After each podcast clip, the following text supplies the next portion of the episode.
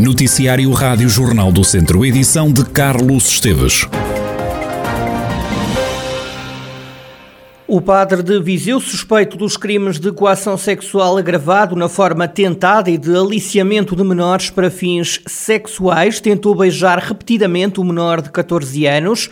É isso que diz o Ministério Público no despacho de acusação ao sacerdote. Segundo o Ministério Público, os factos remontam ao dia 27 de março do ano passado e tiveram lugar durante um convívio reunião de trabalho que decorreu em São João de Lourosa.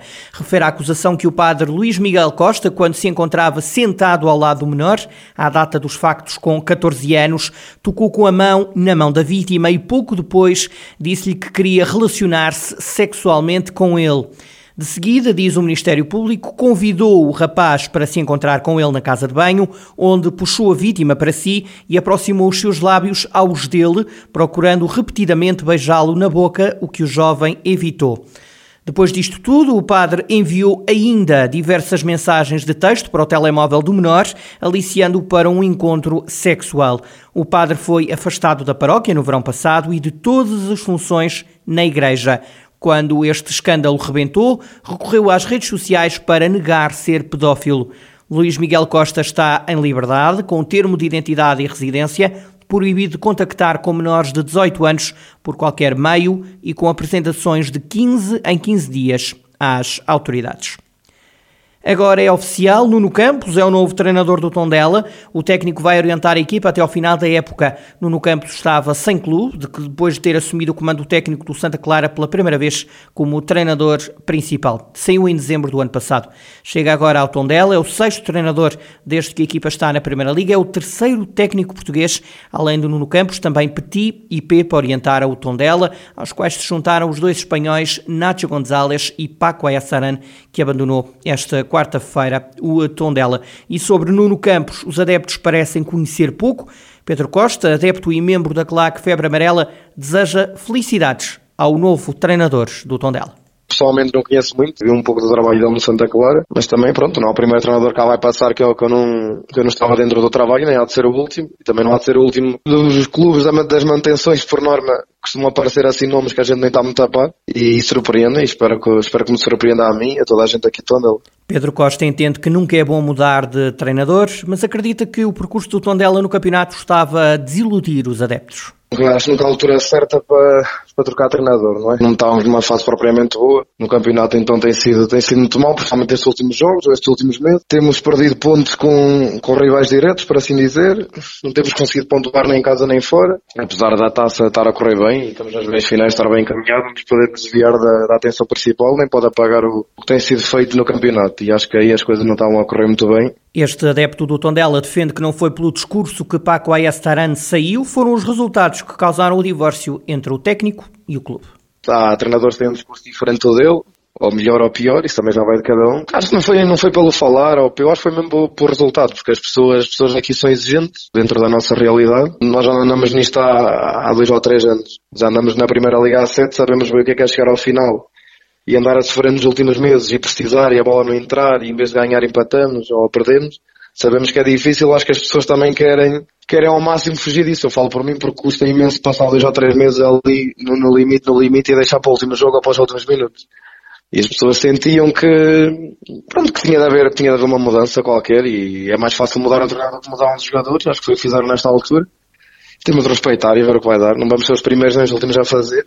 Vamos ver se corre bem. Pedro Costa diz que o Tondela era também muito irregular nas exibições. Eu acredito que em tanta gente há quem acha que a culpa seja do treinador, não é? Pode haver quem acha que a culpa seja dos jogadores, falta de entrega. Pode achar que, que pode haver quem acha que a culpa é mesmo do treinador, que não tinha as opções certas, que a equipa não estava a jogar o suficiente. Isso aí já, já vai da opinião de cada um, eu também tenho a minha. e qual é a sua? Foram opções técnicas, foram jogadores ou é um misto de tudo? É, é difícil de explicar, porque nós, nós tivemos jogos, eu, eu vejo jogos todos e jogos que gostei, ou pelo menos parte dos jogos, uma segunda parte o aqui, uma segunda parte o ali. No entanto, eu não via todas as semanas o mesmo, por assim dizer. Uma semana jogávamos mais ou menos, a semana a seguir jogávamos mal, outra a seguir mal. Na outra a seguir jogávamos meia hora mais, mais ou menos, na outra a seguir jogávamos meia hora bem. Mas no final da história passavam 3 a 4 meses e a gente não ganhava, não pontuava. Eu acho que isso torna, também se torna difícil trabalhar assim, com maus resultados. Torna-se difícil para os adeptos todas as semanas a ver o mesmo e ver que não há sinais das coisas melhorarem. Pedro Costa, adepto do Tondela sobre a troca de treinador a oito jornadas do final da Primeira Liga. E numa análise ao futuro próximo do Tondela, o comentador Rádio Jornal do Centro, Carlos Agostinho, alerta para a necessidade de os resultados começarem já a aparecer.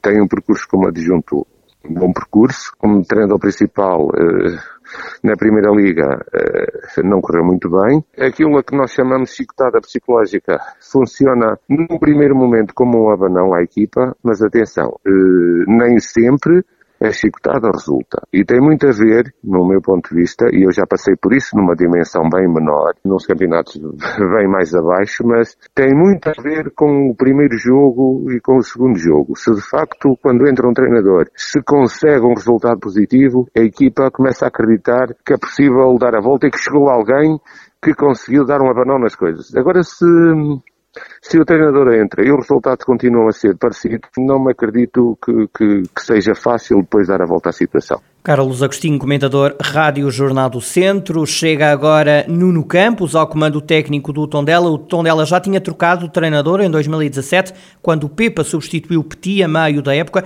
Nessa altura, a troca de treinadores deu resultado e o Tondela garantiu a manutenção. A verdade é que Paco já é passado no Tondela, o técnico espanhol e o clube chegaram esta quarta-feira a acordo para o fim da ligação entre ambos. Ricardo Ferreira. É um adeus ao fim de um ano e sete meses e quase dois campeonatos depois.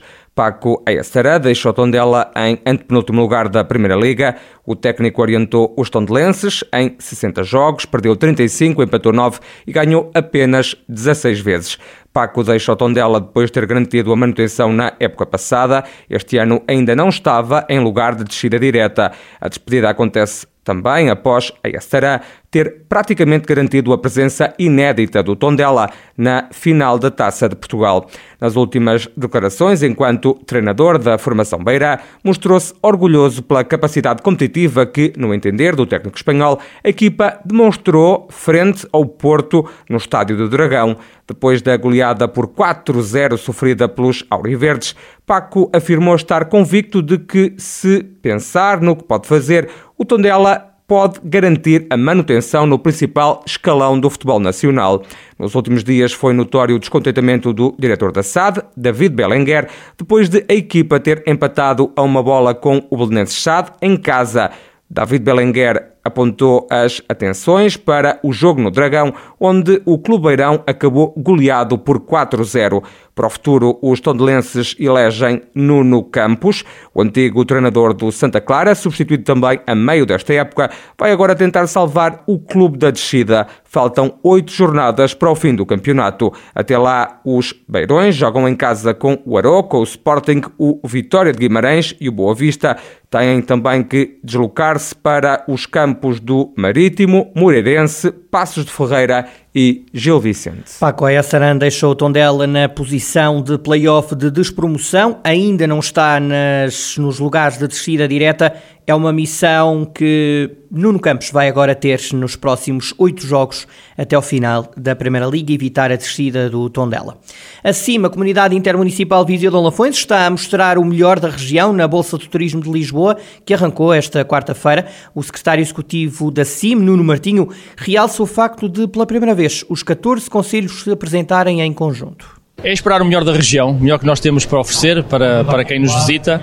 A Bolsa de Turismo de Lisboa é a principal feira ao nível nacional e, portanto, a comunidade intermunicipal e a região não podiam deixar de estar presente.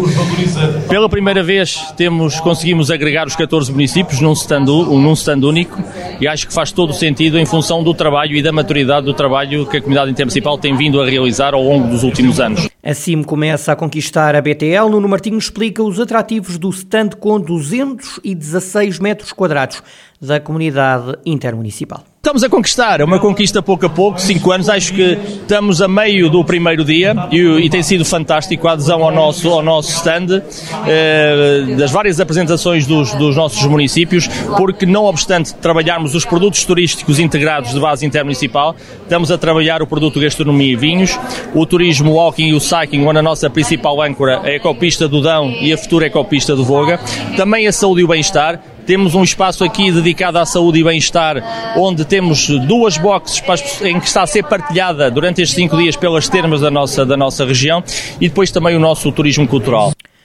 Nuno Martinho, secretário executivo da Comunidade Intermunicipal Viseu Dom Lafões. O presidente da Câmara de Viseu e da CIM, Fernando Ruas, também destaca esta união de esforços. A primeira novidade é virmos em conjunto, de facto, e achei, achei, que foi uma boa aposta. Nós eh, achamos que os, os conselhos eh, que compõem a, a, a, comunidade têm características complementares e acho que só potenciam aquilo que pretendemos para Viseu. Depois temos uma série de, de, de digamos, de, de, características próprias, nomeadamente temos uma Feira São Mateus que é preciso dar à estampa e temos um, uma, uma atividade cultural extremamente intensa, que foi aqui muito bem explanada por a vereadora.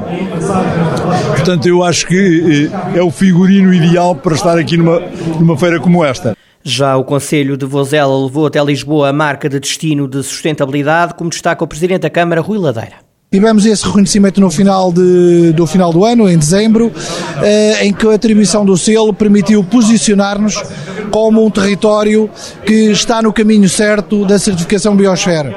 Isto é, os 17 objetivos das ODS implementados pela Unesco estão a ser monitorizados e a ser trabalhados para conseguirmos criar um caminho de estruturação do produto turístico, cumprindo os princípios da sustentabilidade, nomeadamente envolvendo os agentes económicos, as forças vivas do território e, ao fim e ao cabo, criar uma nova abordagem não só de respeito pela natureza, mas, sobretudo, também de posicionamento criativo e de inovação para criar mais economia. O presidente da autarquia de São Pedro do Sul, Vítor Figueiredo, salienta a importância de o Conselho estar representado na BTL.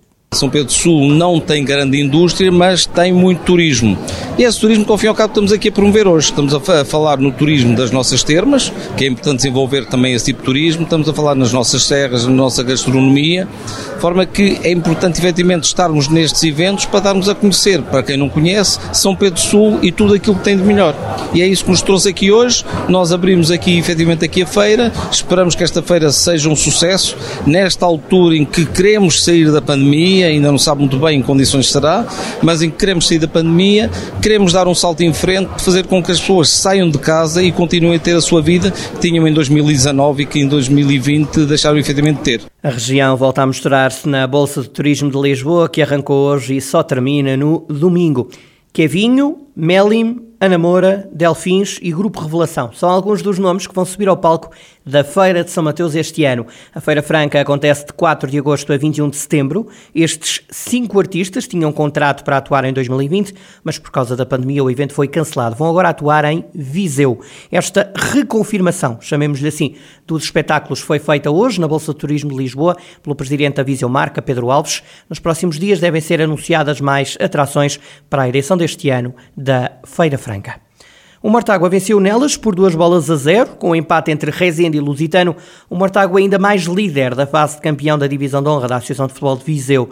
O treinador Rui Gomes diz que o jogo não foi fácil e que os 90 minutos trouxeram alguns avisos para o que falta do campeonato um início de jogo onde fomos claramente superiores ao adversário, estivemos perto da área de Nelas, com algumas oportunidades para marcar o gol, conseguimos marcar 1 a 0 e até por volta dos 30, 35 minutos tivemos a superioridade no jogo. Na segunda parte o jogo foi muito mais equilibrado, tivemos boas bolas para marcar gol, o Nelas também teve um ou outro lance que podia ter marcado, mas nunca tivemos o jogo claramente dominado e controlado. Isto é um aviso sério para, para a nossa jovem equipa, que não tem nada a ganho e tem que lutar todos os jogos para conseguir vencer, vencer os jogos, porque isto cada vez é mais difícil. As equipas querem pontos, nós também queremos, mas temos que ter a noção clara de que nada se ganha sem conquistar os pontos em cada jogo.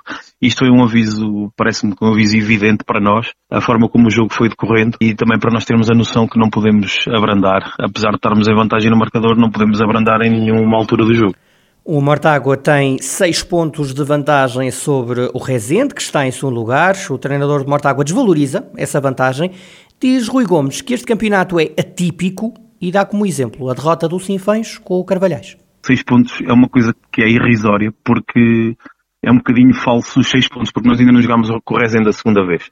Isso influencia muito. E qualquer perda de ponto elimina logo esta vantagem, esta vantagem que temos. É lógico que 6 é melhor que 5, é melhor que 4, mas é pior do que 7 e do que 8 e do que 9. Estas diferenças pontuais colocam ainda quantas equipas como candidatos? O Mortágua e Rezende, claramente. Depois, eventualmente, alguém que consiga fazer 3 eh, vitórias seguidas, se o Mortágua e o Rezende não conseguirem pontuar os jogos todos, principalmente o Lusitano, os outros parece-me mais difícil, mas eh, o, o, que conta são mesmo os pontos. E isso nós temos que ir fazendo de semana a semana, vamos vendo o que é que isto vai dando. Provavelmente ninguém estaria à espera que o Carvalhais fosse esta semana ganhar ao Sinfãs. Este exemplo é claro, o Sinfãs há três jornadas atrás estava entre os primeiros e perdeu três jogos seguidos. Uma equipa que com este treinador nunca tinha perdido na primeira fase, nós temos de ter atenção a isso. Estas contas todas são boas para nós fazermos e para nós termos noção da dificuldade que é o campeonato. Rui Gomes, treinador do Mortágua, com pés assentos no chão, cauteloso quanto ao futuro da fase de campeão da Divisão de Honra da Associação de Futebol de Viseu. O Mortágua lidera, tem mais seis pontos do que o segundo classificado, o Rezende. Faltam cinco jogos para o final, estão a faltar jogar 15 pontos para se perceber qual é o novo campeão distrital de Viseu.